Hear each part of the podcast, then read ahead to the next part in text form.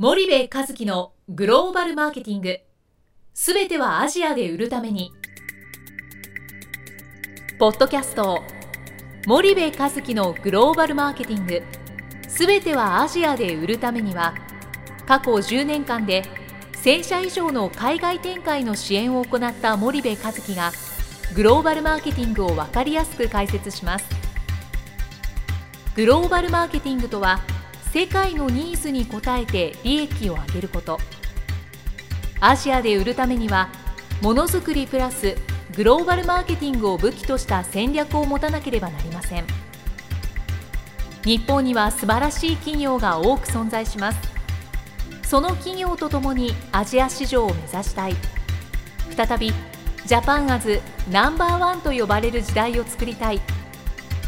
森部和樹はそんな思いを持ちながらこの番組を皆様にお届けいたします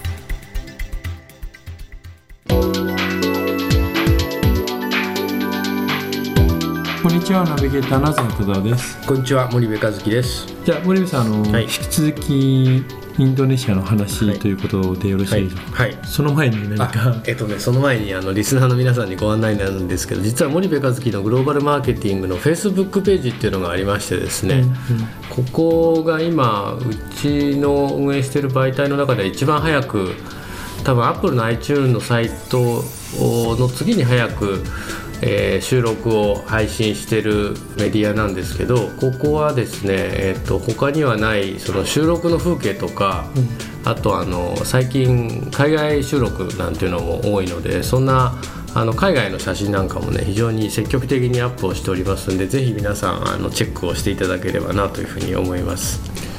はい、はい、ぜひ、あの、一度ご覧になってみてください。はい。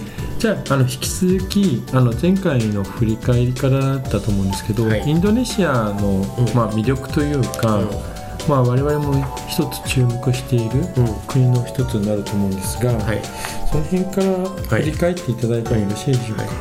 えっと、まず人口の多さですよね、うん。2.4億人2億4000万人を超える人口の多さが一つありますよと、2050年ベースでは3億を超えると言われている人口の多さ、でそれからこの間お話ししたのは多分平均年齢が若いというお話をしたと思うんですけどね。まあ、平均年齢が27歳と。うん。日本の44歳に比べると圧倒的に若いですよというのがもう一つの魅力。はい。はいで一方でまあ政治が変わった転換期と言われているのが2004年で経済の成長が一気に垂直に上がっていったのが2005年からなんですよね。でこの2005年からがやっぱり一つインドネシアの転換期でありますよというお話とあと日本企業が1250社ぐらい今出てて1万5000人ぐらいの駐在員というかそのはい。法人がはい。現地に住んでるわけなんですけど自動車のシェアが圧倒的に高い国これも世界では珍しいともう。日本と言っていいぐらい日本のシェアが高い。日本を除いたらここぐらいですよね。そうですね、本当にあの香港のねタクシーとかねうんシンガポールのタクシーとかね、ああいうのはああるかもしれないですけどここまで日本車がだってもうほとんど全部出てるんじゃないですか？トヨタ、ダイハツ三菱スズキホンダ日産日野いすゞってほほぼ全部ですよね。そうですね。まあ日産をちょっとに日系と捉えるかどうかっていうのは別の議論がありますけれども、うん。まあ、ほとんどですよね。外資でいうとねシェア1%とかに入ってくるのがあのキア。うん韓国韓国のキアとか、あとそれからフォードうん。ああとマツダもね1%で出てるんであのそうですね日系ですけどそんなところがありますかね。これはやっぱ日系がこれだけ強いっていうのは、うん。やっぱ親日的なうん。感じがやっぱ強いんですかね、うん。インドネシアっていうのは。あのもともと自動車の生産をするために進出を早くからあのしていたと。70年代、80年代からしてましたよっていう背景も当然あるんですよね。うん。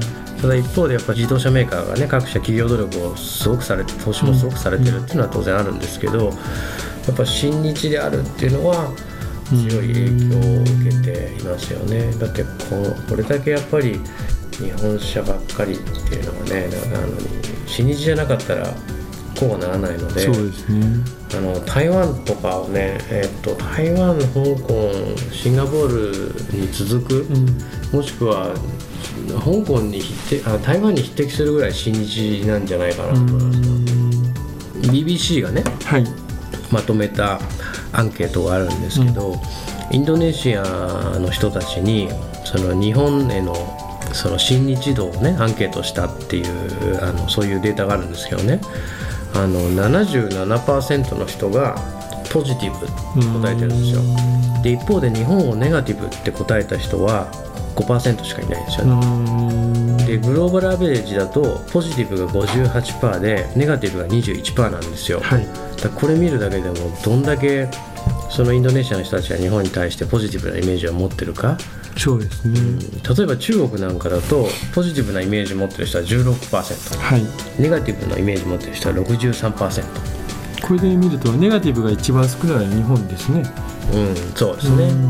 だからものすごくねあの日本に対するイメージはいいと特にやっぱ興味のあるものって何？って聞聞いたりするとね、はい。自動車とか家電？うん。それから音楽映画、はい。アニメ？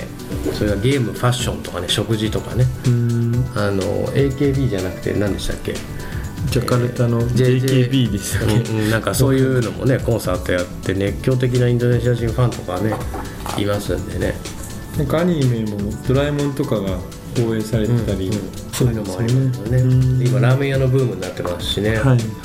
だからものすごくあれですしあと日本のね援助がやっぱすごく行き届いていて、例えば中国だと3兆円以上の ODA やってるのに中国人大学生でも北京大の人も清華大の人もその ODA を実際に日本がやってきたっていうことは知らないじゃないですか。であのけどインドネシアの人たちは日本があの無償資金協力優勝資金協力含めて相当やってきてるっていうことをね、やっぱちゃんと認識しているし、すごくそういうのも当然影響してますしね、はい。インドネシアの主要援助国の中で日本って圧倒的なんですよ。うん。大体あのアメリカが8.7%ぐらいだとすると、はい。日本って52%超えてるんですよね。うんで日本の次に援助してるのはオーストラリア。はい。これが11%ぐらいで、はでフランスも11%ぐらい、うん。でアメリカが8.7%、はい。でドイツがあるんですけどじゃあもう半分以上が日本。日本の援助っていううん。圧倒的にやっぱ支援してるっていう、はいはい。あれですよね。だからまあ昔からねデヴィ夫人見てもそうですけどインドネシアと日本っていうのはねそうですね。関係が深深いいですすね免許実績としては大体どのぐらいあるんですかね？えっとね優勝の資金協力で740億円ぐらいやっすごい額ですね。で無償資金協力は11億弱ぐらいだと。はいはいはい。で外務省のデータですけどね、うんうん。それぐらいやってるんですよね。うん。だからインドネシアの人たちは日本に感謝をしてるし私自身もそのインドネシアで反日みたいなあのあれを受けたことは一切ないので、うんうんうんあの非常にあのいい国だと思いますけどそうですね。うんなるほどなるほど。で、まあ、前回もちょっと触れたと思うんですけど、2050年のうん。GDP を見ると、ん。インドネシアって、まあ、今からどう変わっているのかっていうのはうん。具体的にどうなっているんですか、えっとね、今2014年ですけど、はい。13年の GDP はね8670億ドルぐらいなんですよ、うんでこれって他の ASEAN とかと比べると例えばタイは4000億ドルだし、はい。フィリピンは2720億ドルだし、はい。ベトナムは1700億ドルだし、ん。マレーシアは3120億ドルなんで、うん。まあ、圧倒的にでかい。うん。タイの2倍以上ですよね、でそれが2050年に1.5兆ドルになるんですけど、はい。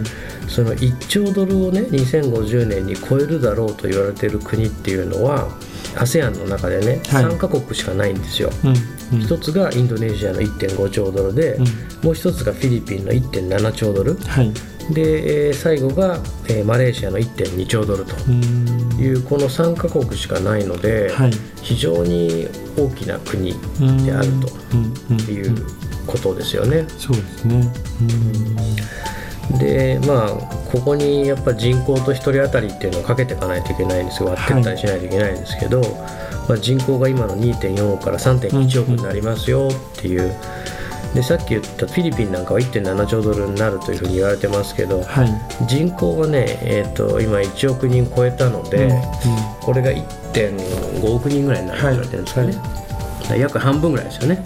でまあマレーシアはえー今3000万人弱ぐらいですかね。で2050年には4300万人ぐらいというふうに言われてますから、うん。そうですね。人口が少ない分それでも1.2兆ドルをマレーシア出すっていうことはやっぱり1人当たり GDP が非常に高い高いんですよね。うん。ことなんですけどね。なるほどだからあの完全に戦略が変わってきますよね、うん。マレーシアを狙っていくっていうことは今で1万ドル超えてるわけですよ1人当たり GDP が、で2050年には3万ドル弱ぐらいになるっていうことは、日本がね今、えー4万ドルぐらいじゃないですか。そうですね。で2050年6万ドルだから、うん。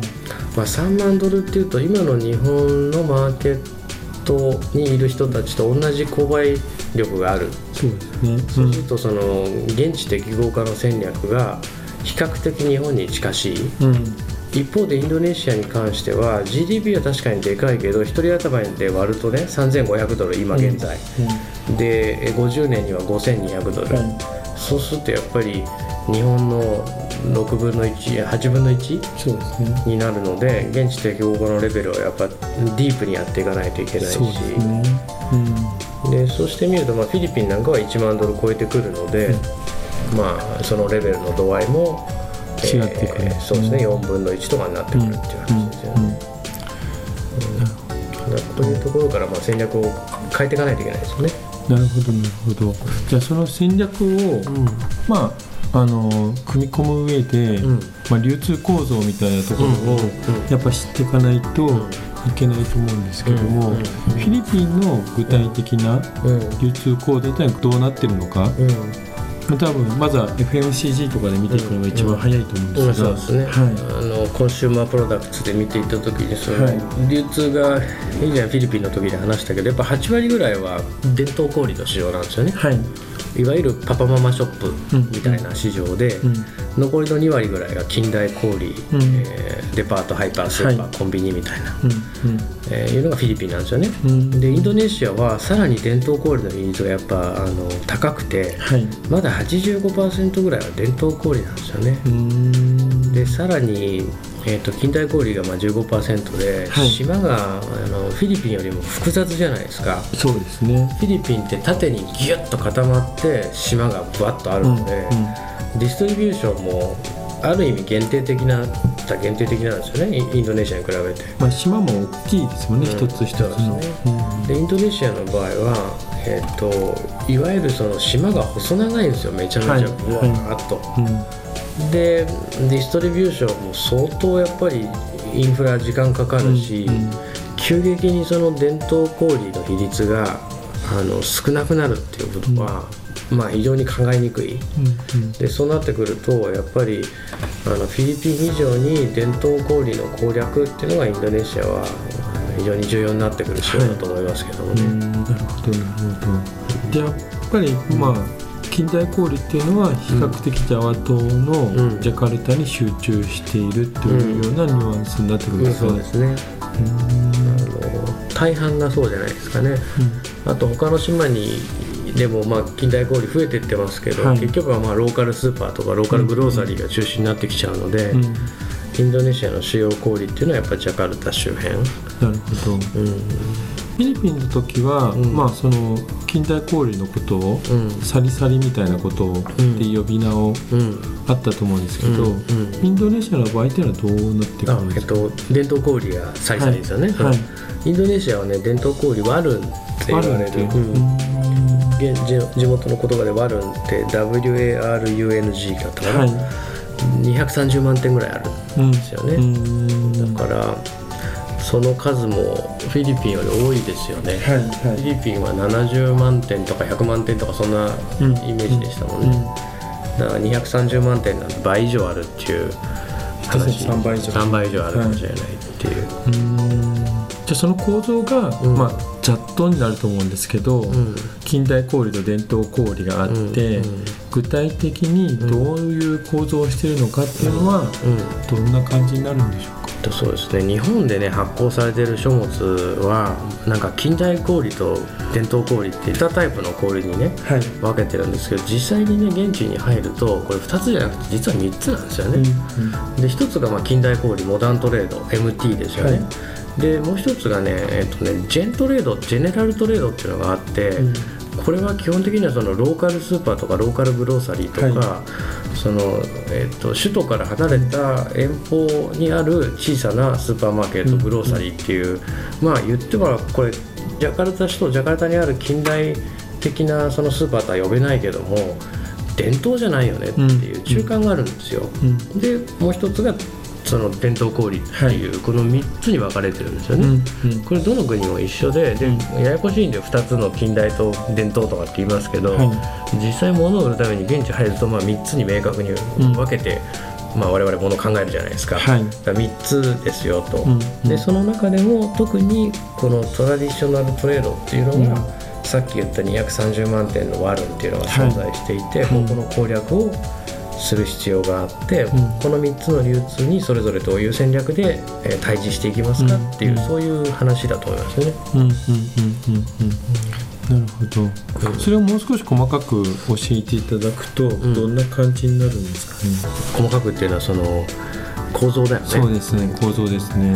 近代小売だと例えば日本日本,、まあ、日本っていうメメーカーね。はい。あの国問わずメーカーが、まあうん、直接小売に商品を卸すうんっていうパターンとあとディストリビューターっていうところをはい。経由して卸すっていうパタうんーン、うんでやっぱ欧米のメジャーは大手の小売には直接卸すんですよ。うん。利益率が全然いいから。はいなんですけど大手の小売とはあの直接相手するのは非常に大変で、うん。日系の多くはディストリビューターを使ってます、うんただ基本的にその P&G とかユニリーバーは直接やるよ。と、うんうんうん。でジェントレードっていうのはやっぱディストリビューターを使っていかないといけなくて、うん。その近代小売の大手首都に中心に集まってるような近代小売は直接がうベスト、はディストリビューターがベタいうん。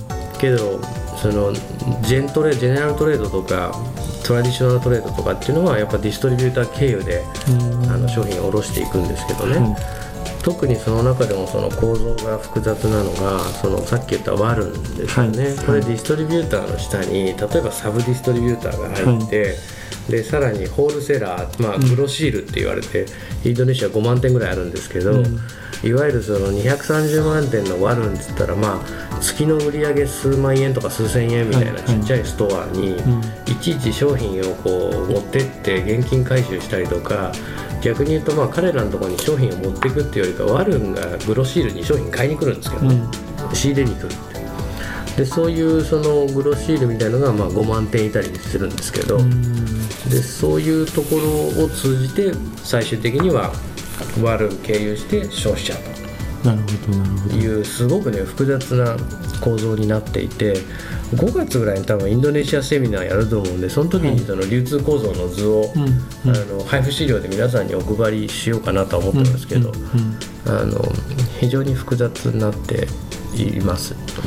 わかりました、じゃあちょっとその流通構造を教えていただいたところで、そろそろお時間になってくるので、うんうんあのちょっと今日はここまでにしたいと思います、うん。森部さんあの今日はありがとうございました、はい、ありがとうございました。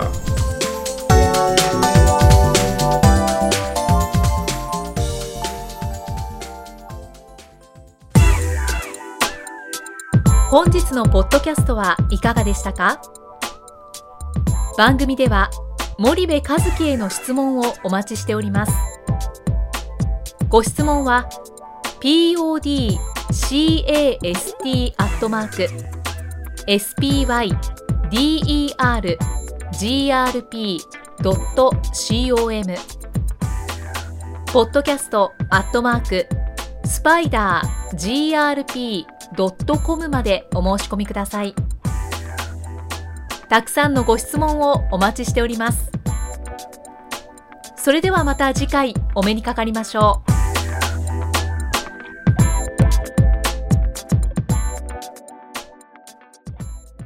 森部和樹のグローバルマーケティング。この番組はスパイダーグループの提供によりお送りしました。